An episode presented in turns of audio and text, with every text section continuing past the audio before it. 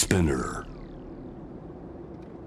J-WAVE ANA ワールドエアカレント今回は2021年2月6日放送。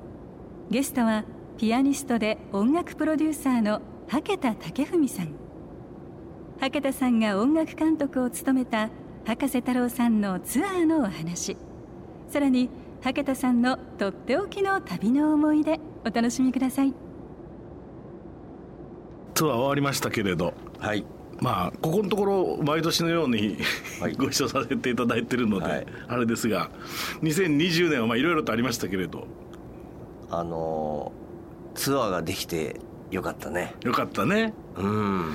まああの本当にやるかやらないかも随分と迷ったけどやっぱりやってよかったなっていうのは実感としてありますね。本当にやることができてよかった。いろんなことを発見できたのと、なんかコロナによっていろんなことがあぶり出されたものもあるし。それどういうことですか？あぶり出されたっていうのは？いやなんかこう大切なものとかね。おここが大切とかいうことをもう一回こう新たにあのもう一回見直したりとか感じたりとかね。例えばあのほら太郎くんのツアーやっててーうん。なんかねすごく感動したのは、えっと1回だけ何回かあったんだけどあのフルで入った時がありましたね。はい。あのいつも半分でそうですね。お客さんキャパシティの制限がありましたからね、はい。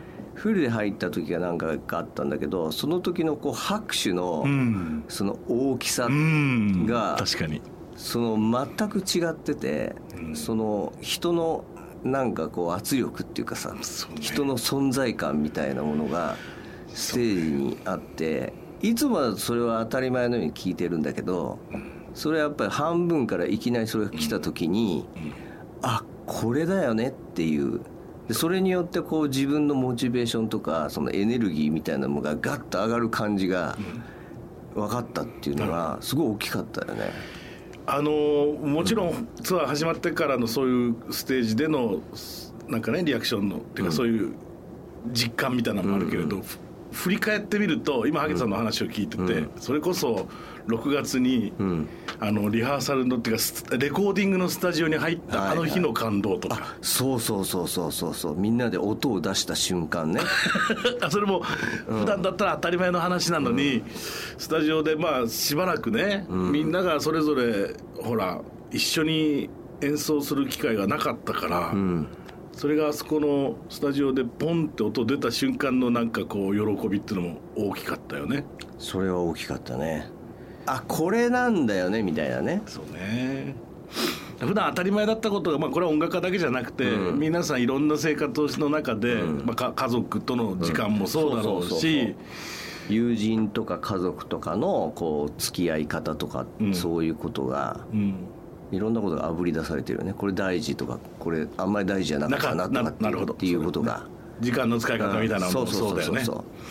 あのどうですか？振り返ってみてツアーっていうのはあの、まあ、ここ2年例えば19年のこうコンサートツアーのはい。なんか成り立ち、メンバーもそうですし音楽の作り方もそうですしそしてこのに2020年やった感覚とちょっと違うじゃないですか、まあ、僕もそうかなり違うものを持ってるんだけど、これは何だろうね。やっぱお互いのこう作り方というかその時間をかけたからこういうきっかけになったのかしらね。それともまあもちろんメンバーも違うんですけれど。うん、メンバーもあると思うんだけどやっぱりその一つ大きいのはやっぱりその太郎くんのスタンスが変わったような気がするいや僕はそうなんですよねなんだかね。それがそのメンバーによって誘発されたりとか、うん。あとそれから楽曲によって誘発されたというところも大きいんだと思うんだけなるど。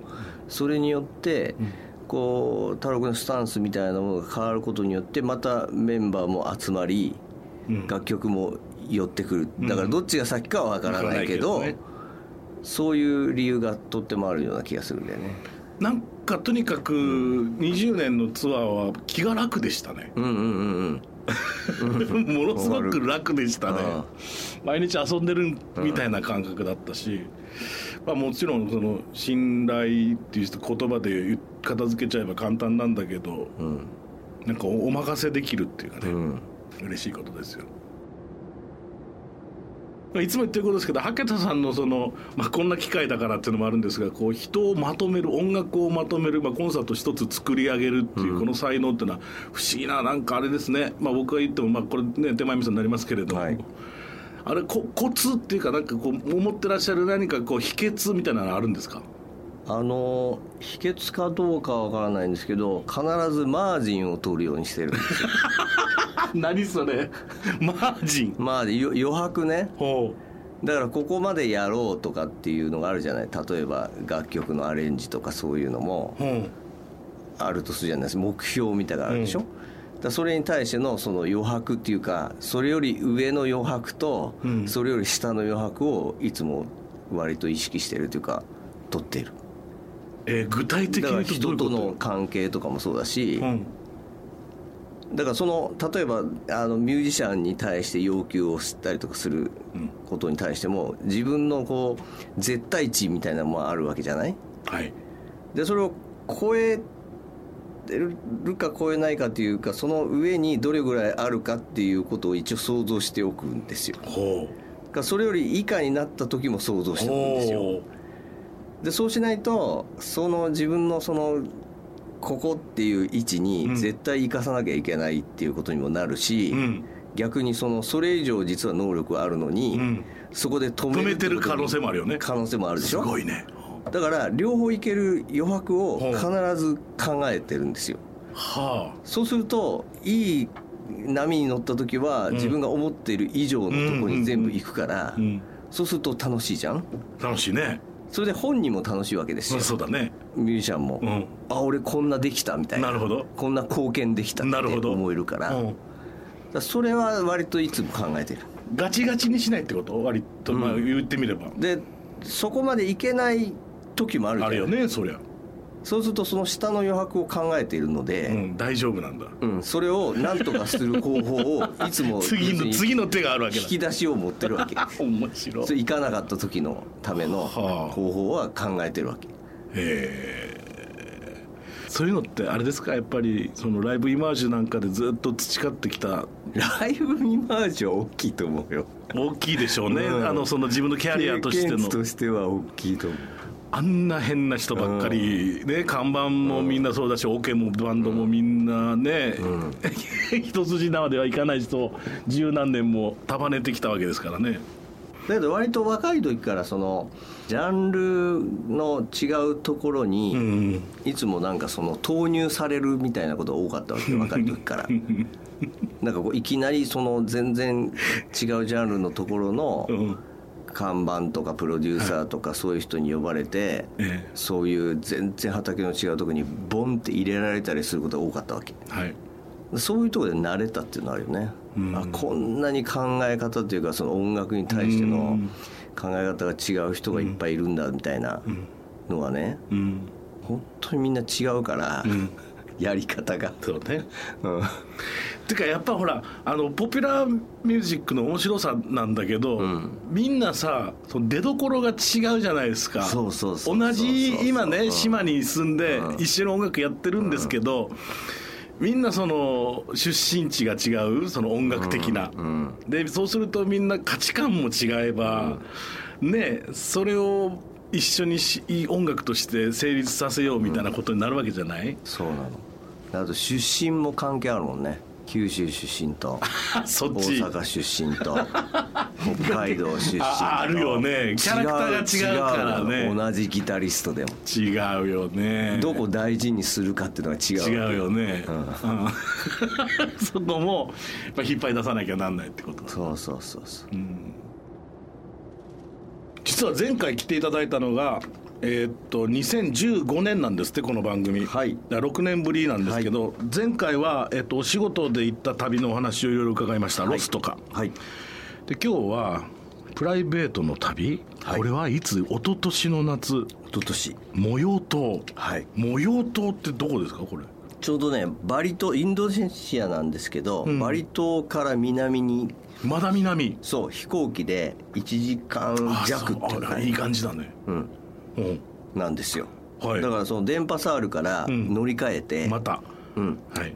まあとってもいいとこなんですよ。初めて行ったんですけど。これはどうやって知ったんですか？これはねあのどっかだからリゾートに行きたいなと思っててちょうどうちの奥さんが、あの旅行者にいろいろ質問してたらなるほど。紹介してくれてなるほどここはすごく静かに過ごしたいんだったらいいとこですよっていうふうに紹介してもらって、うん。行ってみた。アマンの宿なのね。アマン罠っていうのがあるんだ。そうそうそうそうまあ、アマングループっていうのありますからね、それのアマン罠という宿。そうです。もうまあ本当にこう書いてあるけど鉄が鉄数の自然が残るっていうまさにそういう感じ？あのねモヨ島自体はすごく大きな島なんだけど、うんあのほとんどがジャングルなんなるほですよどなるほど。それで多分集落がね2つぐらいしかないその港に近いところに本当に集落なんですけど、うん。このコテージがあるところは、うん。いわゆるこうビーチなんだけどうん。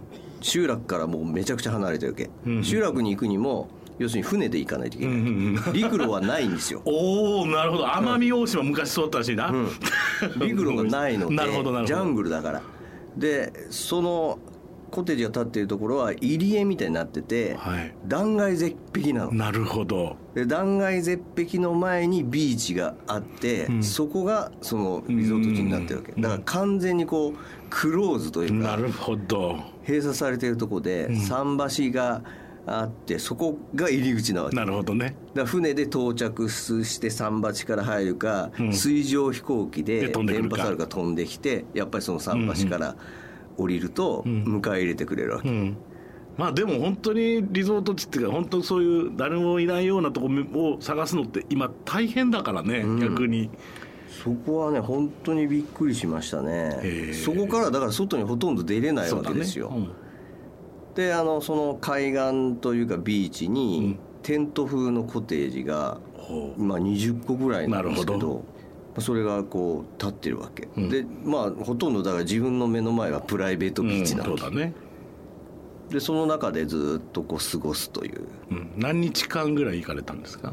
その時はね1週間ぐらいいましたね。あいいね。ちょうど。いいね、いいね。何にもないとこ1週間いいね。何にもないんですよ。テレビもなければ、うん。まあ、携帯だけは通じるけど、うん。電波あるけど他はもう本当になんか遊ぶものはあの海の遊びは全部できるのうね、んだからカヤックをやったり、サーフィンをやったりとか釣りをやったりとか、スキューバをやったりとか、まあ、いろんなことはできるんだけど。逆に言うとそれだけってことやね。そうそうそうそう 素晴らしい。で僕はもうひたすら本を読んでましたねそこで。えずーっと。だから目の前にこう子供とかが、うん。あのスキューバをやってたりとかカヤックに乗ってたりするのにこう手を振ってうん。やるみたいなちょっと王様気分ですよね。ーそうだね。例えばそのそういうリゾートの時に仕事のアイディアとかはやるんですか？アイディアっていうかそのなんか曲を考えたりとか、譜面持ってって、なんか曲奏を浮かんでってことは、まあまずどっちかというとやらない方です、僕は。あはい。僕もそうですけど。意外にそういうものは持っていかないという、ただそのそこで味わった雰囲気だとか空気感だったり風だったり温度だったりその肌触りみたいなものをなんかこう曲奏っていうかこう曲の感じとして覚えて帰るというのはとても意識してるわけ。なるほどなるほど。歩いたりとかしてる時の、うん。その全方向にこうね、うん。散歩してる時に全方向の空気とか、うん。そういう色とか、そういうものをこうなんかすごく感じようみたいなところがあってでそれをこう帰ってきた時にその噛みしめるっていうかああねいいですねその時になんかこういろいろあのドラマだったりドキュメンタリーだったりとかするん。音楽を作る時にはものすごく役に立つんですよね。うん。僕割とあのもう携帯のレコーダーで、その雰囲気撮っちゃいます音。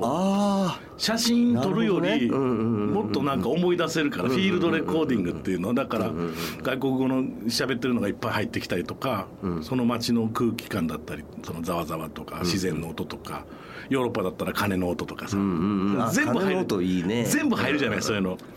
で別にその時に思いついたらなんか歌うけどこうメロディーがね。でもそうじゃなくてもずっと撮っとくんですよね。1時間2時間。そうすると帰ってそれ聞くと思い出せる。写真見るよりも思い出せる。それもいいね。その録音して帰るっていうそうその音そのものを使うとかないんだけど、でもそれで懐かしいみたいにすると、なんか浮かぶ時ありますね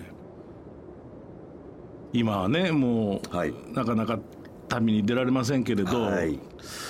次どっか外国行くぞっていうか行ける機会が来たらどこを選びます、えっとね本当は去年ですね夏に、うん。あの娘がいるんですけども、ん。娘とスペインに行こうと思ってた半月ぐらい。おおスペイン。そう。それスペインのいろんな街を回ろうと？そうそうそうそうそう、まあ2か所ぐらいであんまりいろんなとこ行かずに、半月ぐらいこう滞在しようと思ってたわけ。なぜスペインなのよでも？うーんヨーロッパにうん。やっぱり行きたくて、はい。そのいつもリゾートばっかり行ってるから なんかそのススペインとイタリアの文化にどうしても触れたくて、はい。生で。うんでそれでスペインという選択肢だったのね。でまあ娘がこう多分その先うにん。いろんなとこに行けるだろうけどその一緒に行くんだったらスペインがいいなうんと思ったのもあるんですけど、うん。でとにかくそのコロナのおかげでうん。それがキャンセルになってしまったから、そうね。それなんとかリベンジじゃないけどそうだね。うん、次行くんだったらそこ行きたいなと思って、いいね、うん、バルセロナ行ってらっしゃいよ。バルセロナいいよね。僕が大好き、うん、じゃあそこにします。もちろん他の街もいいだろうけど、僕が知ってるのはバルセロナだけどバルセロナはすごいなやっぱり。とにかくあのスペインバルセロナを含めて行った人の感想がほとんどの人が素晴らしうん。いね。評判が良すぎる、いやあのお買い物とかするのはいたりとかね、うんうん。食事もうまいのはいたりだったりするだろうけどスペインのそのバルセロナに関してはやっぱほらなんだあのガウディとかさ、うんうんミロとか、でピカソだ、ん。でみんなさそういう人たちのものがこうものすごく間近にあるわけですよ、うんうんうんダリとか、うんうんで今の名前挙げた4つだけでもさ、とんでもないじゃないですか、うんその。とんでもないね。とんでもないじゃない、でもなんか子供の時からみんなそれをこう普通になんかものすごくこう生活と密着してる感じで見てるんですよね、うん。みんなすごいアーティスティックだと思いましたね。うん。その分。これいいですね。それを見に行きたい。いいよね。見に行くというかそこの空気を感じたい。うんいいよ。すごく。はい。したいですね、行ってください昨年11月に武田武文還暦記念フルアルバム「ピアノ 60s」がリリースされました。おめでとうございます、はいありがとうございます。でもなんかこう記念アルバムって感じになりましたね。なりましたね。ねえなんかね、うん。いいじゃないですか。60歳っていうことはつまりなんとなくねこう一生のっていうか武田さんのライフのなんか代表一度ここで総決算みたいな、そうだから60歳っていうかか還暦って1回しかないからうんそうね。ここでアルバムを作るっていうのはとっても良かったなと思って、本当です最初その乗る気じゃなかったんですけど。えそんなのちょっとこっぱずかしいじゃないですか。なるほど。ね？還暦記念でこう出すみたいなのって、うんだけどやってみたらなんかいいなと思ってこういうの。うんそしてなんかその仕事仕事してないのができてよかったです、そうなんですよ。僕にとっては。まさにまさにそう言ってくれると一番嬉しい、うん、だから職人武田武文はもうね、うん、知ってるしみんなももちろんそこで音楽が楽しめるけどなんかあの武田さんの「素」っていうのかしら。なんかピアノでスタジオでなんかこう自分の家で遊んでるみたいなかうん。感じがすごくします、まさにそういうコンセプトで作ってみました。もともとこうずっと趣味だと思ってるので自分のピアノは、うんうん。いい意味でね。その趣味をねこうなんかそのままあんまり聴く人のことを考えずに作ると、うんだけど60歳っていうかその長くやってるからねうん。自分の好きなように自分のやりたいように趣味として作ったらきっと一個スタイルができるんじゃないかなと思ってたわけですよ、最初に、うん。これ若い時にやるとただのあの自己満足みたいなことになるじゃないですか、はい。なんかいろんなことやってきた時に自分を解放した時になんか一個スタイルが生まれるんじゃないかなと、うん。逆にいろんな制約をつけずにやった方が、そしたらねいろいろこうジャンルを問わずいろんな曲を弾いてみて、どちらかるかなと思ったら割と自分のスタイルっていうのはこういうもんなんだなっていうのがこう再認識できたっていうか。あのここ数年ずっとやってきたさそのコンサートのなんか経験って大きいんじゃないですか、大きいですね。ね。で僕の場合ほら50を過ぎてから、うん。もう本当ソロ活動始めたの56年ですから。そうね50過ぎてからソロ活動始めて初めて今までプロデュースとかやっててあの後ろで弾いてることは多かったんだけどフロントに立つっていうのはこんなに大変なことかと50を過ぎてから分かりましたね。話が別だからね。うん大変なことやってんだなと。そうだよね。真ん中に立つっていうのは本当に大変なんだなと。そうね。だからやっぱアーティストに対しての見方がやっぱりそれまでとちょっと少しずつ変わりましたよ。だから逆に。なるほどね。自分もそういう活動をすると。面白いね。うん。まあでも僕はとにかくはけた武文のこのピアノに一番初めに目をつけた男だって自分で思っていや本当にそうですよ。確かにそう。いやとにかくやっぱねずっと弾いてる時にこの人のピアノは好きだなって思ってた。やっぱりそれはあのイマージュのツアーの時からね。ありがとう。いやだこうこういうピアノをなんかそのソロとしてあるいはアンサンブルとしてっていうか武田さんのピアノとしてみんなに聴いてほしいなと思ってたからこういうねまたアルバムで皆さんぜひ聴いてみてくださいね本当に。はい。えっとまあオリジナルの曲もあるしねカバーの曲も、はい。またほらモリコーネをいくつ2つ取り入れ二曲ね素晴らしい曲ばかりでしたけど追悼で。そうね、まあ、僕もモリコーネ大好きですからやっぱりね去年は亡くなっちゃったから入れてんだろうなと思って聞きました。はい。あとはビートルズも入ってるし「マイ・フェイバリット・シングス」とかジャズのスタンダードもね「いつか王子様」ってよく聞くよねなんか。うん。僕大好きなんですよ。乙女やなっていうかそのうんそうだね。あの曲だってディズニーの中でも最もなんかこうメールお乙女で女の子っぽいじゃないですか、まあまあそう言われてみたらそうだね。うん、うん。好きなの？コード進行とコードの和音の進行とメロディーがなんかどうも好きなわけ。昔からそれは？ああそ昔から、うん。あ いいね。うだからあのジャズの方から言うと、うん。ちょっとジャズっぽくないっちゃジャズっぽくないんですよ、そうだね。メロディーにしても、うん。コード進行もちょっと特殊な進行するから、ん。いわゆるスタンダードの進行とはちょっと違う。うん。なんだけどなんかいいんですよね。体に合うっていうかね、うんなんかしょっちゅう弾いてるなと思って。そうそうそうそう。サウンドチェックとかねやる時とかね必ず弾いたりするからねね。スタジオとかでも。弾いてるね。そういう選曲っていうのがいいじゃないですか。そうなの。ね。そうそうそう。そういう そうそう。まさに普段サウンドチェックのとこポロロンって弾いてることを、うん。うん。このアルバムでちょっとやりたかった素晴らしい。えー、とコンサートが決定しています、えー2月の19日金曜日が名古屋ね、はい。えー電気文化会館ザ・コンサートホール、そして、えー2月の20日、連チャンじゃないですか。頑張ってくださいね、はい。大阪村松リサイタルホール新大阪、はい。そして2月の23日火曜日祝日。これが、えー東京のサントリーブルーローズということになります、はい。どんなメンバーでどんな編成で？えーっと太郎くんのツアーでもおなじみの天野清次さん。ガットギター、はい。そしてコントラバスと、えーチェロというですね、うん。4人の編成で生音でクラシックホールでやります。いいね。生音でやるっていうかもうマイク使わない？スピマーカーも？使わないです。ギターはどうするの？ギギターはねギターはちっちゃい、まあ、スピーカー後ろにあのアンプを置いはいはい。てやるっていう感じ、いや素敵だね。うん。うん。音がねとってもこの3つのホールはものすごくいいんで、はい。癒されるというかね音にまず癒されていただきたいなとはい。思っております、さあそれでは最後にこれはもういつものあのゲストの方に伺ってるんですが、ま、だ前回も聞いてるんだろうな、はい、改めて今の羽田武文さんにとっての旅どんなものでしょうか？えー、リフレッシュと充電ですね。うん。明快。はい。ありがとうございました。楽しかったです。ANA World Air Current.